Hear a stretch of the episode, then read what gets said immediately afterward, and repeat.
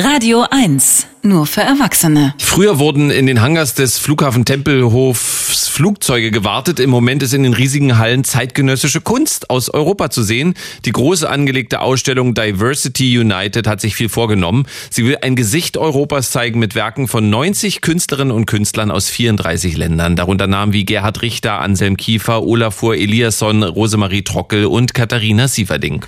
Art, aber fair. Die Radio 1 Kunstkritik. Mit Marie Kaiser. Einen schönen guten Morgen, Marie. Morgen, ihr beiden. Guten Morgen. Diversity United übersetzt bedeutet das so viel wie Vereinigte Vielfältigkeit. Um was für eine vereinigte Vielfältigkeit geht's denn dabei?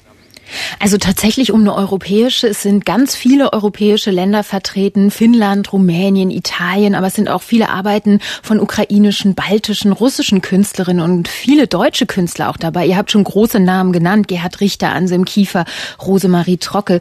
Alle haben gemeinsam, dass sie sich auf Europa beziehen. Es sind teilweise sehr politische Arbeiten. Zum Beispiel Mona Hatum, die findet ein Bild für Europas angebliche Willkommenskultur gegenüber Flüchtlingen, indem sie eine Fußmatte auslegt. Darauf steht der Schriftzug Welcome. Allerdings besteht diese Fußmatte komplett aus Nägeln. Also jeder, der sie ausprobieren würde, dem würde sie blutige Füße bescheren. Auch Themen wie Brexit, die Corona-Pandemie und Meinungsfreiheit werden aufgegriffen und diese ganze Ausstellung ist auch gegliedert in thematische Kapitel. Die heißen dann Krise und Widerstand, Demokratie und Vision, Grenzen und Begrenzungen. Also das ist mir ein bisschen zu abstrakt. Diese Kapitel, die helfen mir nicht so recht weiter beim Entdecken der Ausstellung.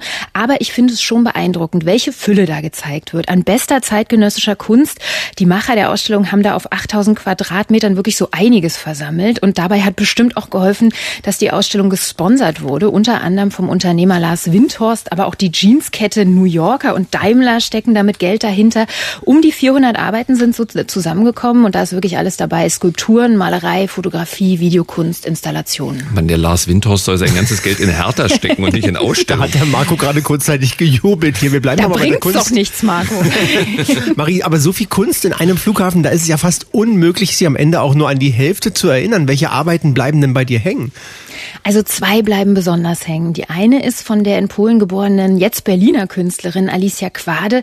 Die lässt eine wirklich erbarmungslos tickende große Wanduhr und einen Gesteinsbrocken durch die Luft fliegen. Daneben steht ein ungemachtes Bett, so aus schwarzem Metallgestänge. Das sieht recht gemütlich aus, aber wer sich da reinliegt, der sieht über sich große Steinbrocken prangen, die da so geklemmt sind ins Gestänge und die könnten jederzeit runterpurzeln. Vielleicht ist das ein Hinweis, dass wir es uns im bequemen Bett Europa nicht zu gemütlich machen sollten, weil das Leben in Freiheit, das für uns alle so normal ist, vielleicht bedroht ist.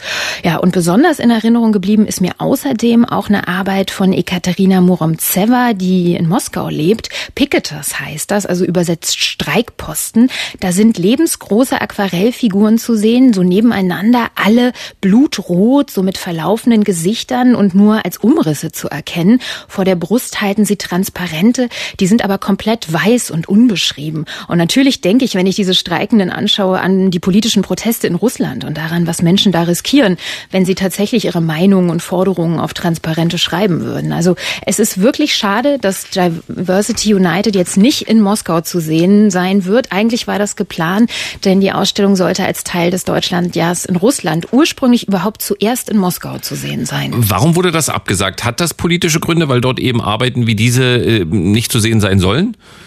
Ja, also erst kam im November die Pandemie dazwischen, aber dann vor ein paar Wochen eben Putins Verbot von Nichtregierungsorganisationen und darunter sind eben auch zwei deutsche NGOs, die unter dem Dach des Petersburger Dialogs arbeiten, der eben an der Ausstellung beteiligt ist und deswegen war es dann tatsächlich aus politischen Gründen nicht mehr möglich, Diversity United in Moskau zu zeigen. Das Absurde daran, der russische Präsident Putin ist neben Frank-Walter Steinmeier und Emmanuel Macron selber einer der Schirmherren dieser Ausstellung, die er nun verhindert hat. Also, aber ich sag mal so, Putin ist es sicherlich sehr recht, dass jetzt so eine Arbeit wie die von Ekaterina Muromtseva mit diesen blutroten Streikposten eher nicht in Moskau zu sehen ist.